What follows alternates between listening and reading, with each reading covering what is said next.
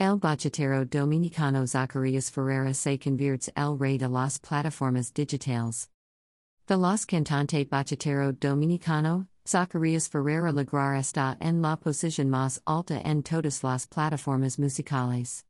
Zacarias es el primer bachatero dominicano en llegar a un millón de suscriptores en YouTube. El cantante recibió un platino en el tema El Amor. En Spotify, YouTube, y las otras plataformas es el más escuchado. El bachatero dominicano Zacarias Ferreira se conviertes el rey de las plataformas digitales. The los cantante bachatero dominicano, Zacarias Ferreira lograr está en la posición más alta en todas las plataformas musicales.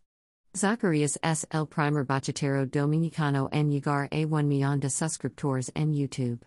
El cantante recibió un platino en el tema El Amor.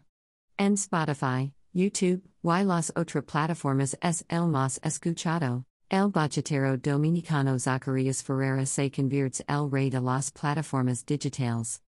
The los cantante bachatero dominicano, Zacarias Ferreira lograr está en la posición más alta en todas las plataformas musicales.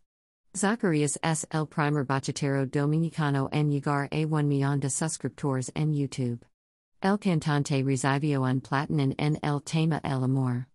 En Spotify, YouTube, y las otras plataformas es el más escuchado. El bachatero dominicano Zacarias Ferreira se conviertes el rey de las plataformas digitales. The los cantante bachatero dominicano, Zacarias Ferreira lograr está en la posición más alta en todas las plataformas musicales. Zacarias S. el primer bachatero dominicano en llegar a 1 millón de suscriptores en YouTube. El cantante recibió un platino en el tema El Amor. En Spotify, YouTube, y las otras plataformas es el más escuchado.